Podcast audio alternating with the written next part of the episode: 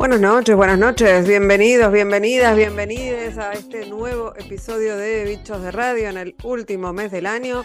Por supuesto, aprovechamos para hacer un poco de archivo y para hablar de nuestros greatest hits de estos ocho años de este programón que hacemos con Adrián Corol, a quien eh, tengo el gusto de saludar. Buenas noches. Pero claro, buenas noches y, eh, ocho años y hoy es ocho, diría Riverito en una de esas. ¿Cómo anda todo?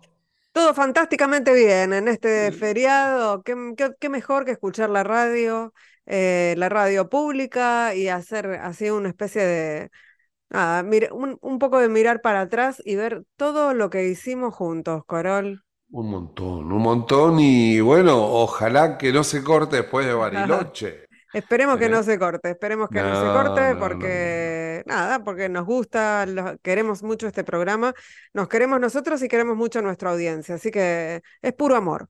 Y a nuestro equipo de producción también, por supuesto. Sí, un eh, amor eh, eh, mutuo, recíproco, de ida y vuelta, correspondido. El amor con la radio eh, suele ser un amor correspondido, así que aquí estamos con un programa que básicamente tiene como siempre mucha radio y hoy entre, entre ese menú de, bichos de radio encontramos a, uno que no, puede faltar, no puede faltar jamás. Yo sabes que a veces me olvido de las entrevistazas que hicimos y esta es así, una una radio, una, perdón, una entrevista emblema, porque hablamos con, en 2016, hablamos, o sea, en, diciembre de 2016, hace un año, hablamos no, hace un año, señora. Hace... Sí. la matemática le falló, hace siete. Hace un año hacía seis, o sea que ahora hace siete. El, el 16, sí. En 2016, así. Eh, hicimos una entrevista con Juan Alberto Mateico que está en Córdoba, ¿te acordás que se estaba viviendo en Córdoba? Sí, sí, sí, se había llevado su programa La Movida de la Tarde eh, a Radio Mitre Córdoba y después, eh, bueno, La Movida de la Noche de lunes a viernes de 22 a 24. Eh, en, esa entrevista nos dijo, por ejemplo, que para él estar delante de un micrófono es curativo, sanador, que le produce efervescencia y que le da mucha pila. Estamos hablando de un tipo que debutó a los ocho años. Sí, dice, la, la radio en mi vida es los ocho años que ya se arremangaba. Sí. Ya usaba el saco remangado a los ocho años. Sí, con hombreras. Con, sí, sí, ya estaba, eh, ya estaba en el torreón. Arrancó a los ocho años en un radioteatro en Radio Splendid, después pasó por Radio Buenos Aires, por Radio El Mundo, por Radio Rivadavia y finalmente por Radio Mitre tiene 25 Martín Fierro, tiene Martín Fierro de Oro, bueno, tiene de todo, además fue una figura de la televisión, por supuesto, cuando pensabas en Mar del Plata, pensabas en Juan Alberto el muñeco Mateico y su movida, la ahí. Eh, a, a, mí me trae así muchos recuerdos de los 80, y de los 70 y de los 90, ¿no? Me parece que esa, esas tres décadas fueron muy... Muy, muy, muñeco mateico. Muy muñeco mateico.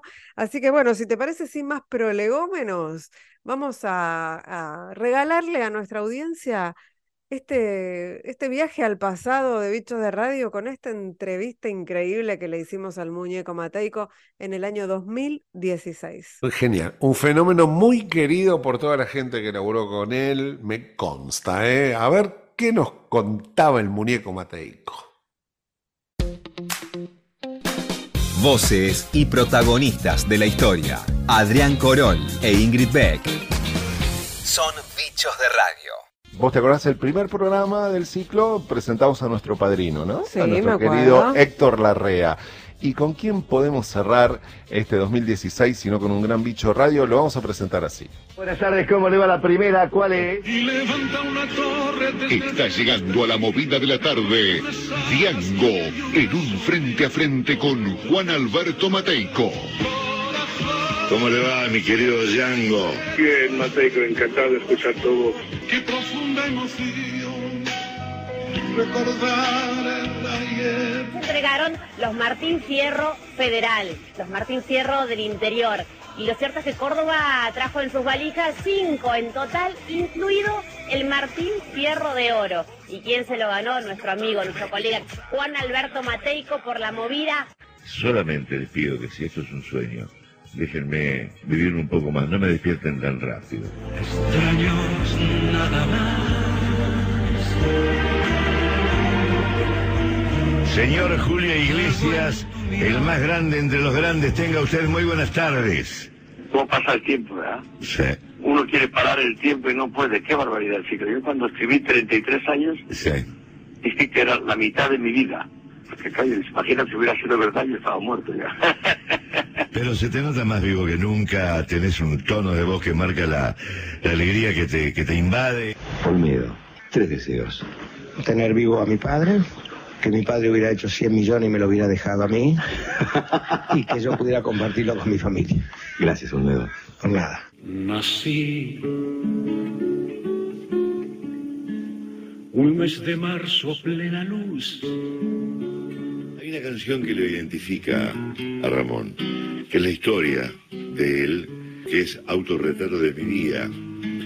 Y hacíamos un programa en Canal 13 hace muchos años. Estaba Sandrini ese día y él estrenaba esa canción. Fui la alegría y la inquietud de aquel lugar tan pueblerino. Así es, en Bichos de Radio, junto a Ingrid Beck, aquí con Natalie Suárez Fernández en la mesa de AM870 Nacional, la radio, todos tenemos el gusto de conversar y de recibir a un gran bicho radio, el maestro Juan Alberto Mateico, todo el equipo, aquí Adrián Corol, te saludamos, muñeco, ¿cómo estás? Adrián querido, qué linda apertura y sobre todo qué linda, qué linda edición. Por favor, yo te voy a llamar el día lunes porque quiero que poder recuperarla y tenerla, ¿no es cierto? Es un poco el recorrido de pasos de mi vida y sobre todo cuando cuando tuve el inmenso privilegio de haber ganado el Martín Fierro de Oro allá por el 2013. Un beso grande, Adrián, un beso grande a Ingrid, a todos tus compañeros. Este, yo tengo una asignatura pendiente, vos la tenés conmigo. ¿Qué hago con todo lo que me hicieron ustedes hace unos cuantos años? ¿Tu casa? Los tres hermanos Corol en Callao y La Cera. Callao y la Cera, sí, Rosita, Rosita había nacido recién. Sí. Y ustedes cayeron con los graffiti y prácticamente me destruyeron la casa. Es verdad, esta- es una producción que hicimos para la entonces Todo para revista. salir en una foto. Sí, ¿eh? señor, revista Teleclick, que en ese momento estaba el amigo Daniel Roncoli Daniel trabajando. Roncoli, exactamente, ¿Cómo no? exactamente. Y, y y caemos en la casa del señor eh, Mateico, allí, en Las Heras y Callao, donde Sí, Las Heras se hace angosta, para más datos. eh, y creo que hasta la mesa más linda living la convertimos en una mesa de ping-pong. Le dimos vuelta a la casa y tomamos fotos de todo, con toda la generosidad, con- por supuesto, del muñeco y el recuerdo, pero creo que, eh, que quedó ordenada la casa más o menos. No, no, quedó ordenada como nuestro afecto y Y- nuestro cariño. Yo tengo mucho cariño por la familia del Corol. Sa- sabemos, mira, an- antes de, de- de- no nos vamos a tirar muchas flores, pero sobre todo mi hermano Alejandro, que ha tenido el placer de trabajar directamente en, en esa eh, máquina de, de- de fantasía, de imaginación, de creatividad, pero sobre todo el laburo que significa la movida del verano, y lo digo en tiempo En presente, en Mar del Plata, Este, exactamente. Exactamente, y yo ese año fue el primer año que estaba en el Parque de la Costa. Exactamente, y Ale siempre hab- habló en, en- en la mesa familiar con muchísimo cariño, muchísimo afecto, muchísimo respeto eh, y destacó, entre otras cosas, la enorme generosidad del muñeco. Pero no te vamos a tirar flores, queremos hablar de vos y de la radio, porque este es un programa de radio y básicamente eh, contar y, y escuchar eh, qué es para vos, si es de alguna manera, si se puede definir la radio. La radio es hoy mi vida. Independientemente de eso, es la imaginación. este, me preguntaron el otro día en una fiesta, eh, una, una persona que está dedicada a estos medios, fundamentalmente la radio, cómo se hacía para mantenerse tanto tiempo en medio de radio. Entonces yo le comentaba, pero humildemente, que cuando eh, te levantás con un poco de aburrimiento y cuando estás con un poquito de, de gano para ir a, a trabajar en lo tuyo y cuando no le pones la pasión y el fuego y cuando no te sentís entusiasmado, eso es, eh, hay que tener cuidado porque es una luz de alerta que te está marcando que algo está pasando y algo está fallando. Y yo creo que es en todos los órdenes de la vida, en todas las disciplinas. A mí estar al frente del micrófono como para un actor, supongo, estar en un escenario de teatro es eh, curativo, es sanador, eh, me produce mucha efervescencia, me da, me da, me da mucha pila. Yo puedo ir eh, con una noche tal vez de muy poco descanso, pudo haber sido un despertar eh, un poquitito eh, incómodo, pudo haber sucedido algo en el medio que me haya puesto de mal humor, pero, pero, pero cuando faltan 15, 20, media hora para empezar el programa de radio en, en, en Córdoba, porque estoy en Radio Mitre Córdoba, ahí se va todo. Y ahí te colocas los auriculares, te aislás de un mundo y te metes en el otro. Fundamentalmente no puedes ir a contar tus tus problemas, tus cuitas, tus situaciones a la gente. Tenés que transmitir eh, más que alegría lo que está pasando, tenés que estar atento, tenés que, que meterte en cada uno de los temas. Lo mío es un magazine, un magazine donde hay una persona que eh, sabe de política, eh, otro que pone un poquito de humor, otra persona que hace deporte, y uno tiene el privilegio de poder bastonear, pero tiene que estar eh, alejado de una realidad de cada uno de los temas que vamos a tocar ese día, independientemente de la música, ¿no? Juan Alberto, ¿qué tal? Ingrid Beck te saluda, ¿cómo estás? Hola Ingrid, buenas tardes. Eh, quería preguntarte cuándo, en qué momento empezaste a pensar que la radio era esto que estás contando ahora, es- esta maravilla de la que estás hablando. años, A los ocho, como actor. en radioteatro. Padre, mi- en radio teatro. Porque también ha sido actor de cine, el señor ha, ha pasado en más de una película, después le- por ahí le pregunto algo, pero nosotros, pa- vos ya Yo sabés, te cuento cómo fue la historia. Sí. A mí me encantaba la radio. Sí. Yo escuchaba radio. Y un día le insistí a mamá para que me acompañara a una radio. Y caímos de casualidad a Uruguay 1237, donde en esa época funcionaba Radio Espléndida ahí. Y un actorazo de primera me tomó una prueba, siete, ocho, nueve años, este, que se llama, que se llamó, pero, pero, pero, se llama porque lo tengo muy, muy grabado, que fue Alberto Alcibay sí señor. quedé en el elenco no estable porque no tenía la edad suficiente y empecé a hacer eh, mucho radioteatro. Después me inserté en la pandilla infantil de Juancho y sus niños actores en Radio Libertad, pero eso era la época de, de- de- de, digamos, del colegio primario, cuando empecé el colegio secundario ya me empezaron a gustar las luces, me empezaron a gustar todo lo que tenía que ver con, con el mundo de, de, de, de- de la ficción y, y eso fue un- una señal de alerta para mis viejos que me dijeron, bueno, ahora a estudiar.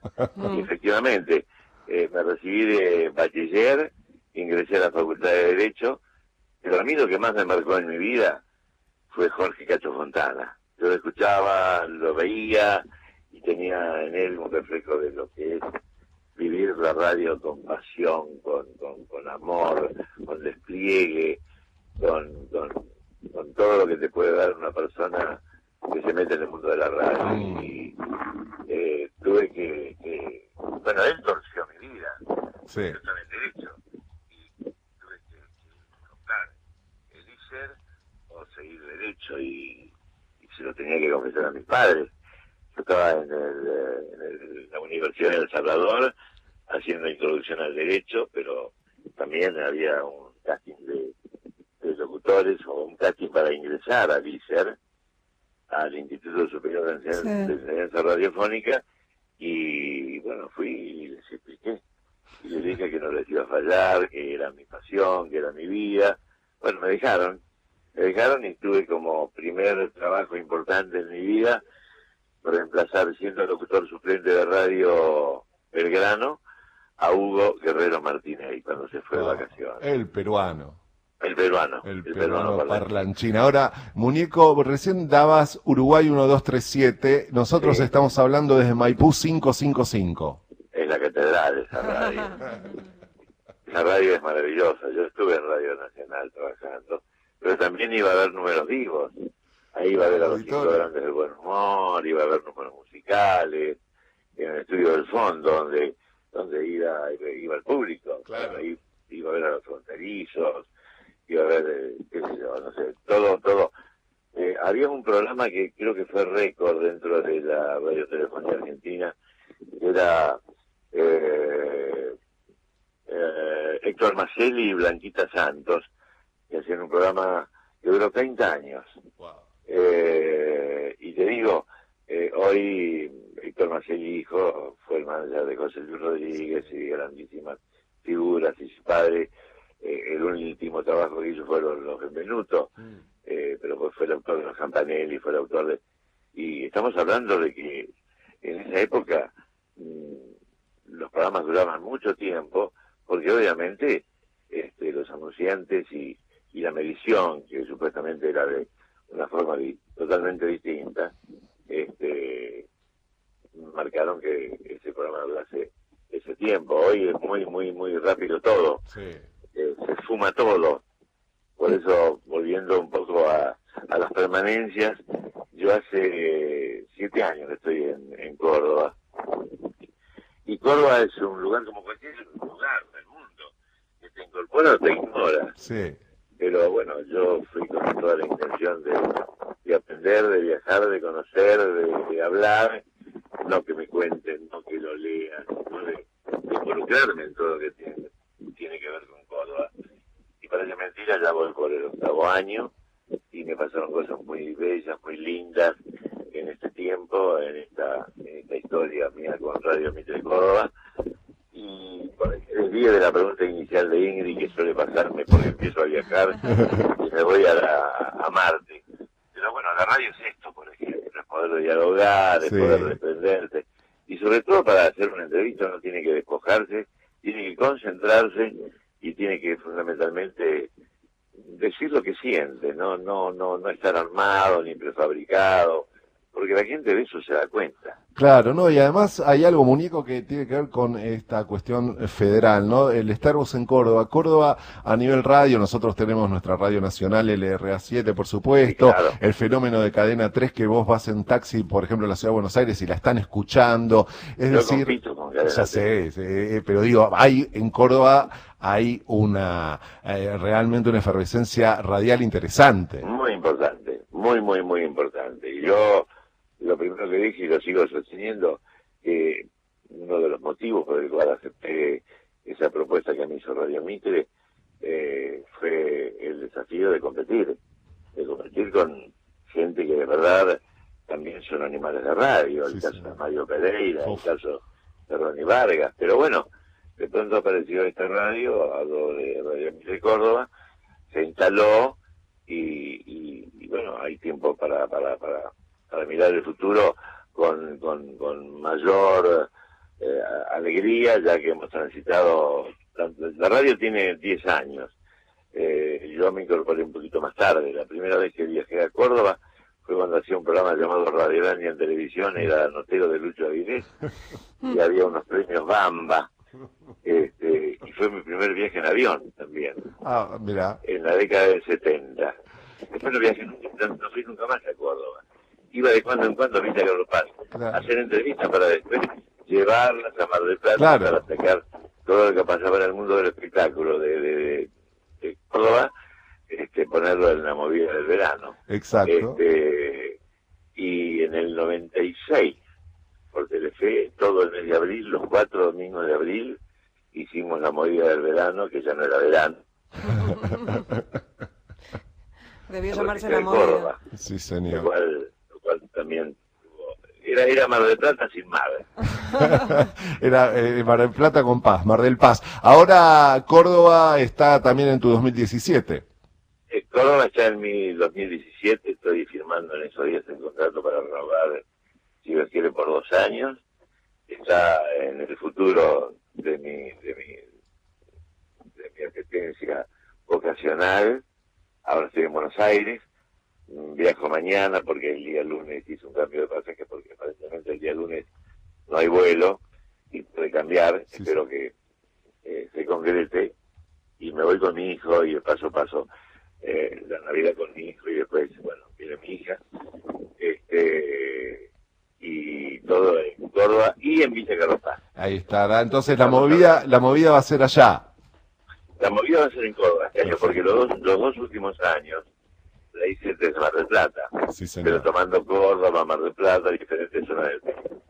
que pasa es que la movida fuerte de teatro de este año, por una extraña situación, Es o verdad. que se dio, está prácticamente toda instalada en, eh, en Villa Carlos. Así El eh, contenido fundamental del programa está ahí. está, está en, en la villa, y aparte en Córdoba Capital también va a haber espectáculos. Vamos a llevar el Torreón a Carlos Paz. O- o- o- no, yo voy a viajar también a Mar del Y de- Plata, ya que ahora está. con el tema este de lo de todo lo que representan los vuelos directos Sí, de, señor. de, de Córdoba a Mar del Plata, voy a tener la posibilidad de irme de semana, si es que mis hijos están en Córdoba, en Mar del Plata o, o viceversa, ¿no es cierto? Ellos van a venir a, a Córdoba, yo la paso muy bien en Córdoba, en Córdoba es un territorio que la lo está descubriendo y cuando lo descubre se queda. Eh, Yo señor- fui uno de ellos. Decía el muñeco recién eh, que está bueno esto de desarmarse, de que ir llevando la entrevista y terminamos charlando el martes. Y yo venía recordando eh, el caso de la película Che OVNI donde aparece el muñeco Mateco, es una película histórica de Aníbal Lucet, que en algún momento la, la gente que sigue el tema OVNI Es y demás, claro, es muy interesante. Y además lo se relaciona con un caso famoso del tema OVNI que es el de la familia Vidal, que decían que había sido transportada de Chascomús a México. Mirá, me, me hizo acordar el señor Mateico hablando de Marte, de estas cosas. Trabajaba, trabajaba Jorquito Sobral, Marcelo López Rey, Altavista estaba. no, Cuchuflito, Cuchuflito. este, yo hacía un personaje muy pequeño. Eh, pero la película no tuvo mucho, mucho éxito, duró tres días en más. Exactamente, Tengo exactamente. ese récord también. Es un gran- este, como para contarlo. Un extraterrestre. Muchos meses de, de- de producción y de, y de filmación, pero lamentablemente Duró poco. poco, poco, po- pocos días. Ahora está en Pero- internet, eh, está en internet como todo. ¿Ah, sí? Sí, sí, buscá, en el YouTube se está entera. No, pero me encantó lo, de- lo de, lo de, lo de la frase. Yo me acuerdo cuando, cuando, cuando estaba en el escenario en, eh, en la fiesta de APRA del 2013, yo dije lo que, lo que, lo que escuché, que si este es un sueño, por favor no me despierten tan rápido cuando, cuando me dijeron que yo estaba con Cacho Fontana sentado y con las hijas.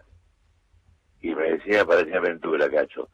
Porque yo no lo podía creer cuando dijeron Martín Fierro de Oro, eh, por el programa La Movida de la Tarde, más la conducción y esto y lo otro, Juan Alberto Mateico. Y yo me quedé sentado como, como congelado. Y Cacho me decía, parecía aventura, sos vos, sos vos, me decía. Y ahí tuve la oportunidad por primera vez de que mencioné a quien estaba presente y se lo dediqué a mis seres queridos como siempre, a los que a los que están, a los que no están, eh, y obviamente a mi maestro, a mi, a mi- a mi ídolo, a la persona que estaba muy cerca mío y compartiendo ese día la mesa que para mí era un honor, y a Jorge Fontana. Qué grande, qué La verdad, grande. una maravilla. Yo estoy muy contento con la carrera, muy contento y si uno, viste que se preguntan, a ver, ¿qué cambiaría de tu vida si volverías? Haría exactamente lo mismo. Muy- No te digo que eh, vendría a Córdoba, a Diamor de Plata, no, no, no. No es no, lo mismo. porque- pero, pero, pero estoy en actividad, me Sí. siento bien, estoy eh, con, con, con ganas, que es lo más importante. Entonces, muñeco, además del feliz 2017, te tenemos que desear feliz sueño, eh, que el sueño siga cumpliéndose y que se siga soñando. Esa y, es la clave. y- y feliz radio, clave. feliz radio sobre todo. Igualmente para ustedes, que son hombres de radio y mujeres de radio también, y a toda la gente de la radio que los están escuchando en todo el territorio nacional, un beso muy grande, gracias, querido Corol. Gracias, Perdóname que no hicimos la entrevista en otros momentos, pero yo estaba de viaje Sí, o estaba a un lugar donde no había señal. Yo voy muy frecuentemente a un lugar que es maravilloso, que está en Córdoba, que es para ponerme a tono con, con los excesos de comida, con los excesos de, de cabrito, ¿sabes? Imaginamos, imaginamos. Este, pero en ese lugar de verdad no hay señal. por suerte, por suerte. Te mando un beso enorme, que tengan, que tengan un feliz 2017 y los años que vendrán, y fundamentalmente que se cumplan todos los deseos y que se concreten todos los sueños. ¿eh? Maestro Juan Alberto Mateico, un lujo que nos dimos en Bichos de Radio. Un abrazo enorme. Un beso grande para todos. Chao Ingrid, gracias. Chao, abrazo, ¿eh? gracias. Chao, chao. Bichos de Radio. Hasta la medianoche por Nacional. Estás escuchando Bichos de Radio en la radio pública.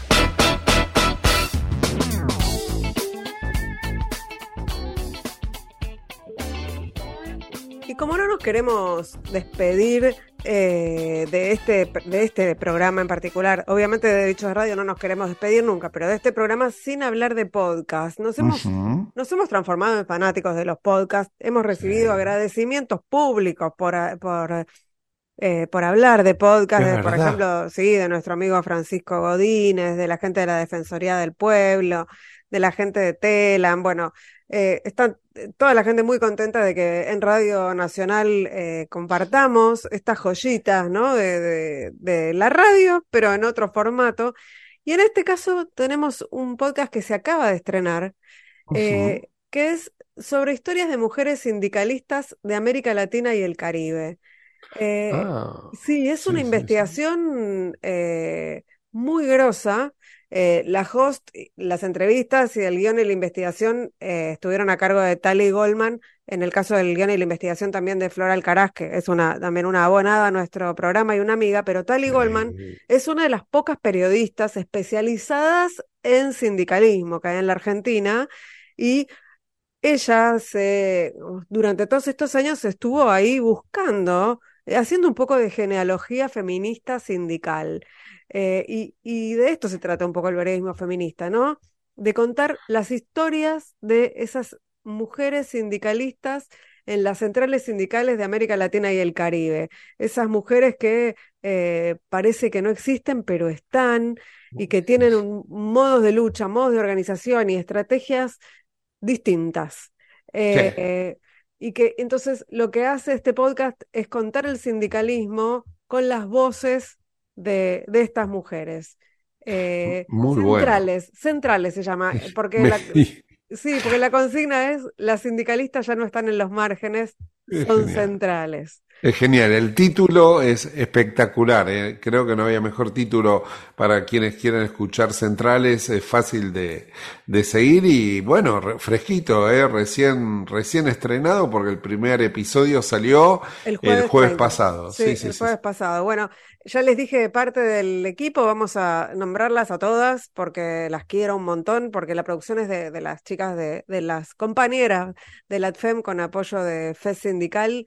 Eh, en la producción periodística estuvo Anuka Fuchs, en la producción del podcast estuvo Andy Fechi, el diseño sonoro es de Pablo Biancalana. Eh, la música original es de Antonio Zimmerman, la dirección de arte de Jimena Zaitune, las ilustraciones son de José Sacone eh, y la estrategia digital y de prensa es de Camila Parodi. Las redes estuvieron a cargo de Julieta Bugakov y Carolina Rosales Seiger. La dirección de la FEM está a cargo de mi amiga Flora Alcaraz y de Agustina Frontera. Vamos a escuchar entonces algo de Centrales, este podcast producido por la FEM eh, sobre sindicalistas mujeres de América Latina y el Caribe. Lo pueden escuchar en Spotify y nosotros aquí les ofrecemos un poquito. A ver.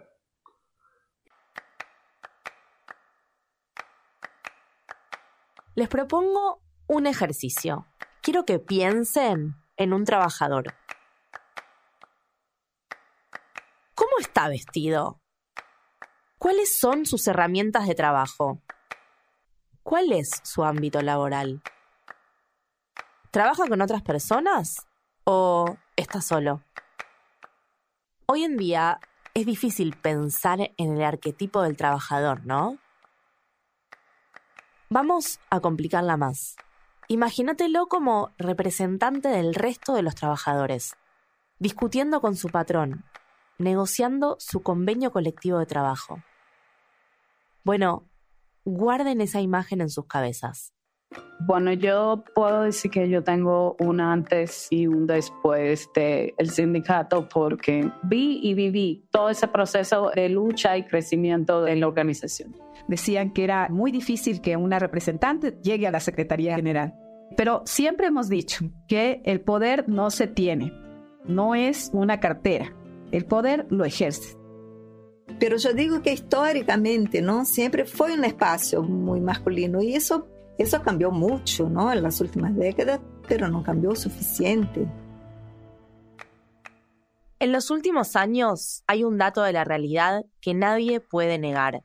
La presencia de las sindicalistas creció en las centrales sindicales de América Latina y el Caribe. Ellas habían estado siempre ahí, en los sindicatos de todos los rubros, hasta en los más impensados. Sin embargo, el relato oficial muchas veces omitió, subestimó y hasta ocultó su participación y sufro en carne propia como todas las humillaciones que le dicen a, miles de compañeras diariamente de que tú no sirves, tú no vales nada y son miles de humillaciones que tienen que soportar miles de mujeres que son cabezas de familia por llevar el sustento, el pan a la mesa de sus hijos. No es solamente que no nos escuchan porque tenemos una oratoria distinta de la oratoria masculina con que están más acostumbrados, es porque no se interesan por lo que hablan las compañeras. En otras épocas, capaz que las compañeras se terminaban yendo quemadas pegando un portazo o directamente desaparecían de la visibilidad pública. Creo que nosotras logramos generar un capital político propio como dirigentes, de pensar en que, bueno, también somos dirigentes de primera línea y no vamos a desaparecer así nomás. Soy la primera secretaria general dentro de mi sindicato. Y en esa primera asamblea del 2012, un grupo de hombres se levantaron en el momento de mi elección, a pesar de que tenía 12 años de estar luchando por sus derechos. No confiaban en que podía hacer un buen trabajo.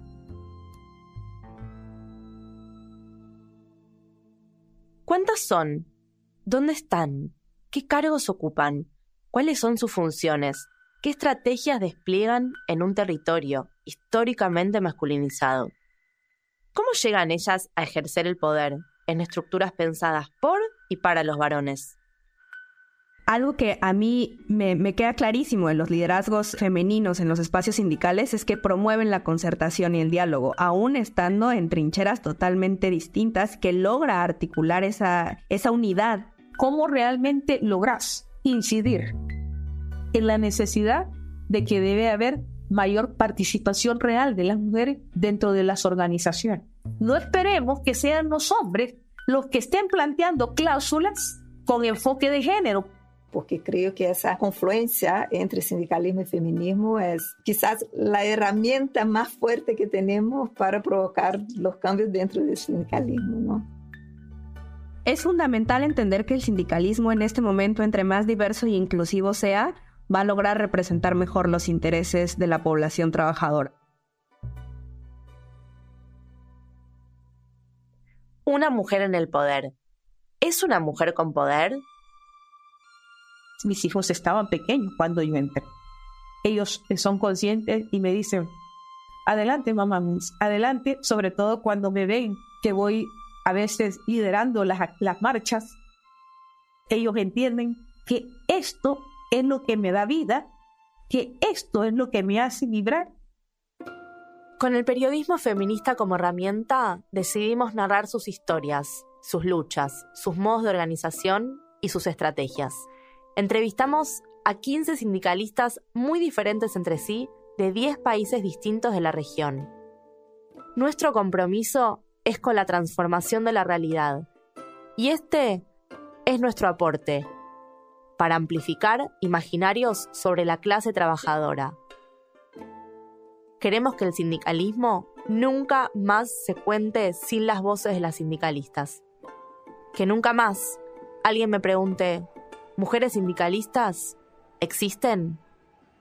Sí, existen, y son muchas. Después de todo esto, ¿cómo se imaginan a un trabajador? Bueno, guarden esa imagen en sus cabezas.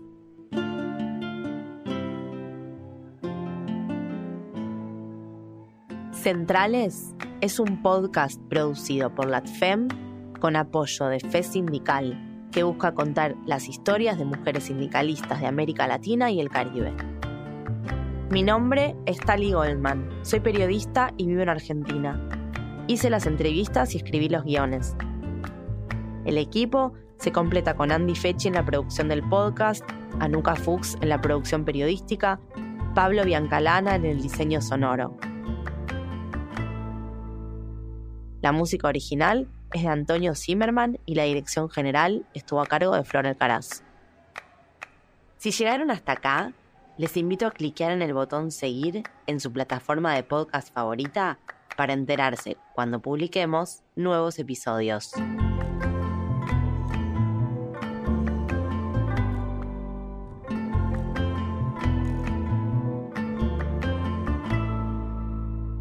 Si quieren conocer más historias sobre mujeres sindicalistas, entren a latfem.org. Sintoniza el diario. Bichos de Radio. Con Ingrid Beck y Adrián Corol.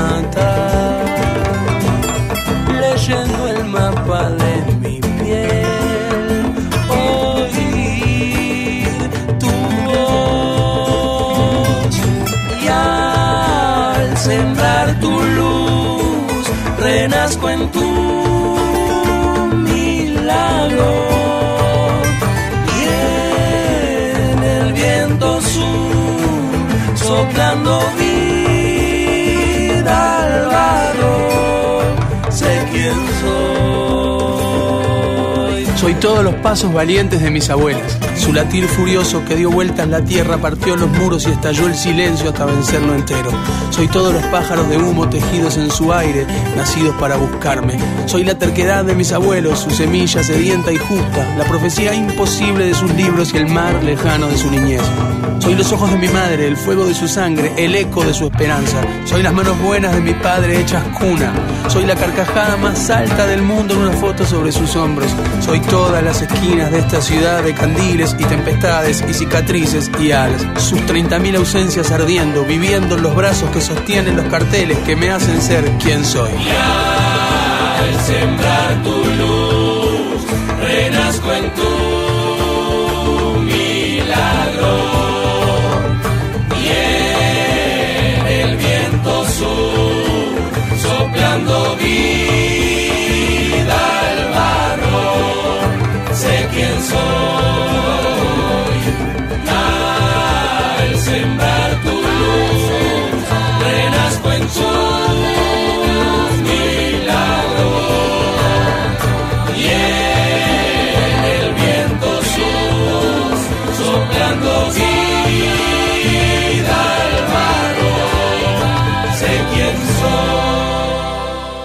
Continuamos con Bichos de Radio.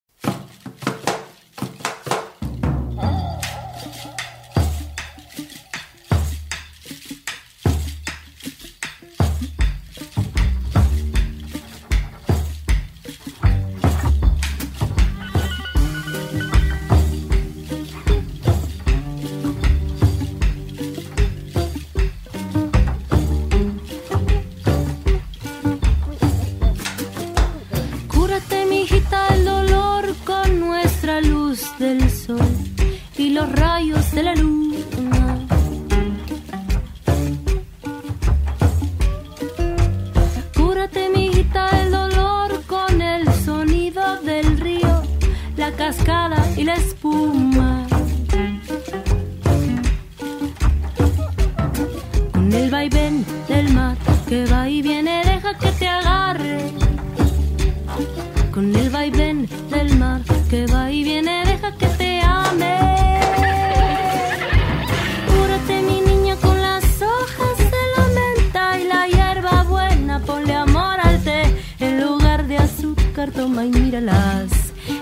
estrellas.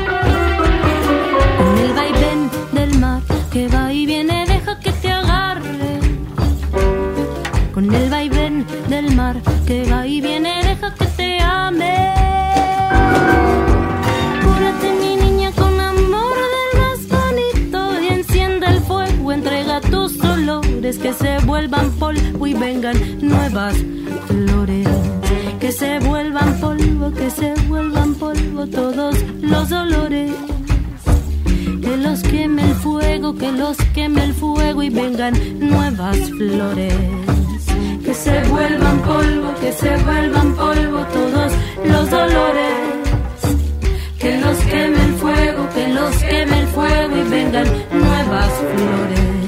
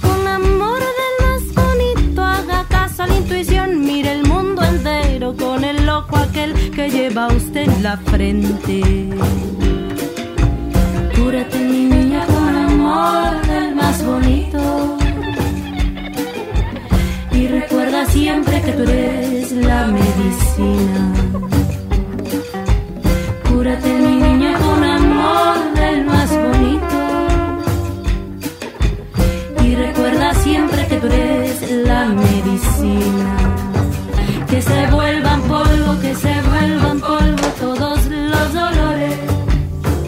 Que los queme el fuego, que los queme el fuego y vengan nuevas flores. Que se vuelvan polvo, que se vuelvan polvo todos los dolores que los queme el fuego, que los queme el fuego y vengan nuevas flores.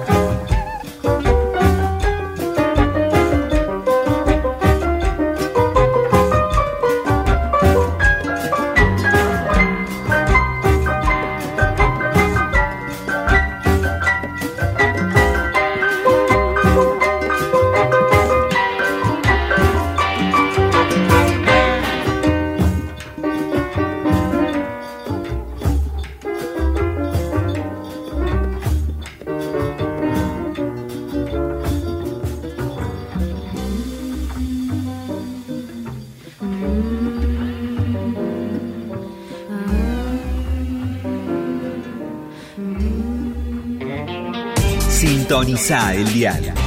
Bichos de Radio. Con Ingrid Beck y Adrián Corol.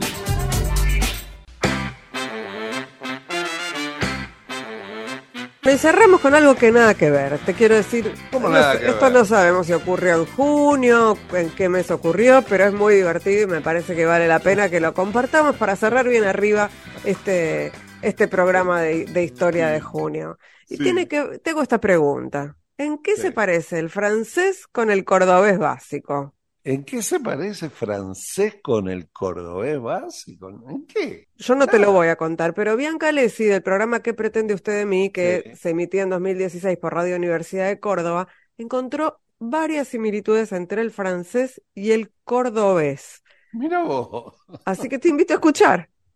qué bueno. Les cuento que hoy empecé francés. Mira vos. Eh, me quedé como pensando en el francés y creo que no me va a costar. Empecé Esto es fácil, a encontrar ciertas similitudes entre el francés y el cordobés básico. Mira vos. Me estás jodiendo. Sí. Le digo ¿Qué así. similitud puede llegar a tener el francés con el cordobés básico? Sí, debe tener, debe ser. Hay varias, hay varias. Una de ellas es que para hablar en francés no hay que pronunciar la última consonante de una palabra. Por ejemplo, hola se dice salud, salud y se escribe salud. Ahora, en cordobés básico, por ejemplo, decimos ¿qué hace? Sí, ¿Qué hace? ¿Cómo andás? Claro, ¿Qué hace? importa, ¿Todo bien? Parece la S, dice usted. Claro, en general nos comemos la S. Mirá vos. Está el audio polémico de nos veamos, no besemos. Nos veamos y nos No, besemos. nos veamos y nos besemos. En fuera del cordobés. Tal cual, tal cual. Claro, claro. Sí, y por sí. ejemplo, otra comparación, algo parecido, es que en francés se economiza lenguaje, se trata de abreviar. Por ejemplo, Son medio lauchas, decimos los franchutes. claro, claro, hay, hay como ajuste en lenguaje, chicos. Mirá vos. Entonces, por ejemplo, on hace Sí. referencia a nosotros abreviado. Sí. Y ahí yo me puse a pensar que el cordobés básico hace unas muy buenas abreviaciones. Por ejemplo, a ver. Como bebo, bebo, Bebo, Bebo es, es tremendo, ¿no? Está mortal, Lo vi- está mortal. Está mortal. Está mortal. Yo no te uso el está. Yo te uso No. el ta. Está, Está bien. mortal. Está todo bien, está todo mortal. O el tofero. Está fero. Tofero se usa mucho ese, ¿eh? se usa mucho. Claro. Y, por ejemplo, también el francés utiliza la negación para afirmar. Por ejemplo. Por ejemplo, usa eh, un verbo que se dice ne que. Esa negación significa solamente. Entonces estamos negando, pero estamos firmando. El cordobés te pregunta negando. ¿No ¿Cómo sabes cómo está el tiempo? No, ¿No sabes cómo está el tiempo?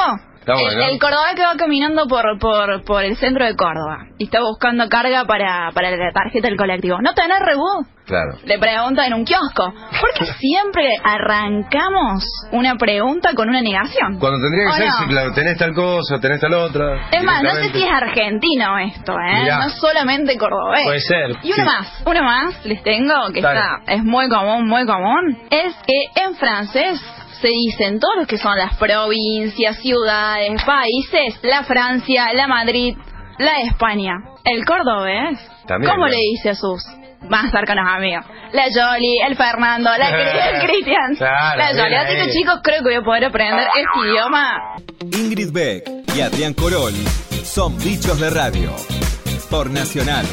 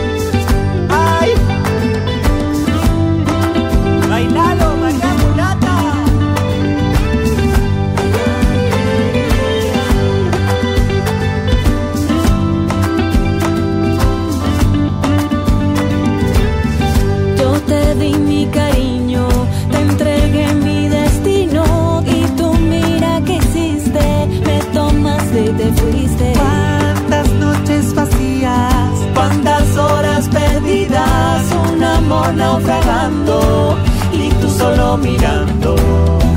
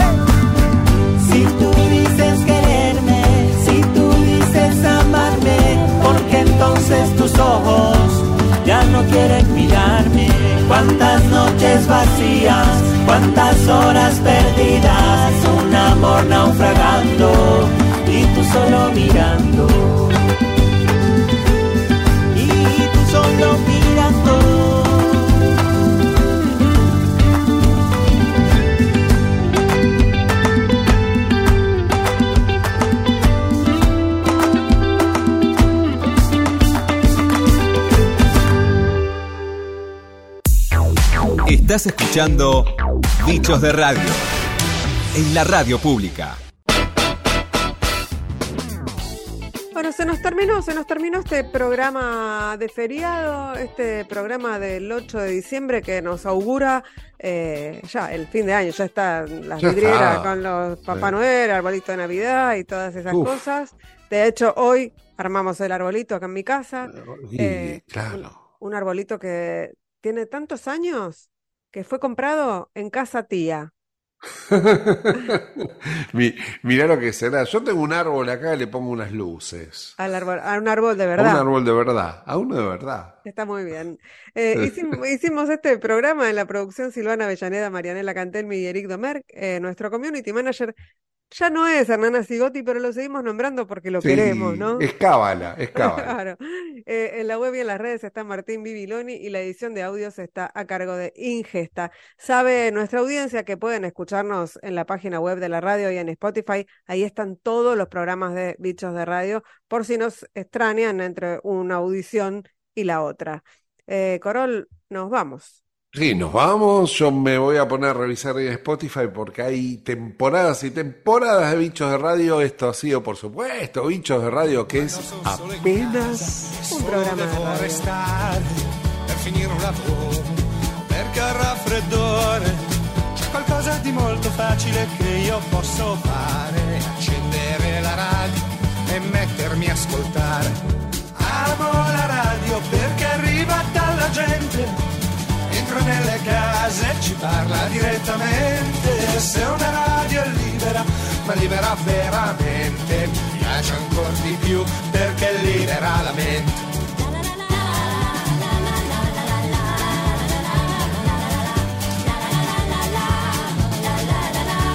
Con la radio si può scrivere, leggere o cucinare, c'è da stare immobili, seduti lì a guardare. Forse proprio quello che me la fa preferire è che con la radio non si smette di pensare. Amo la radio perché arriva dalla gente, entra nelle case e ci parla direttamente. Se una radio è libera, ma libera veramente, mi piace anche di più perché libera la mente.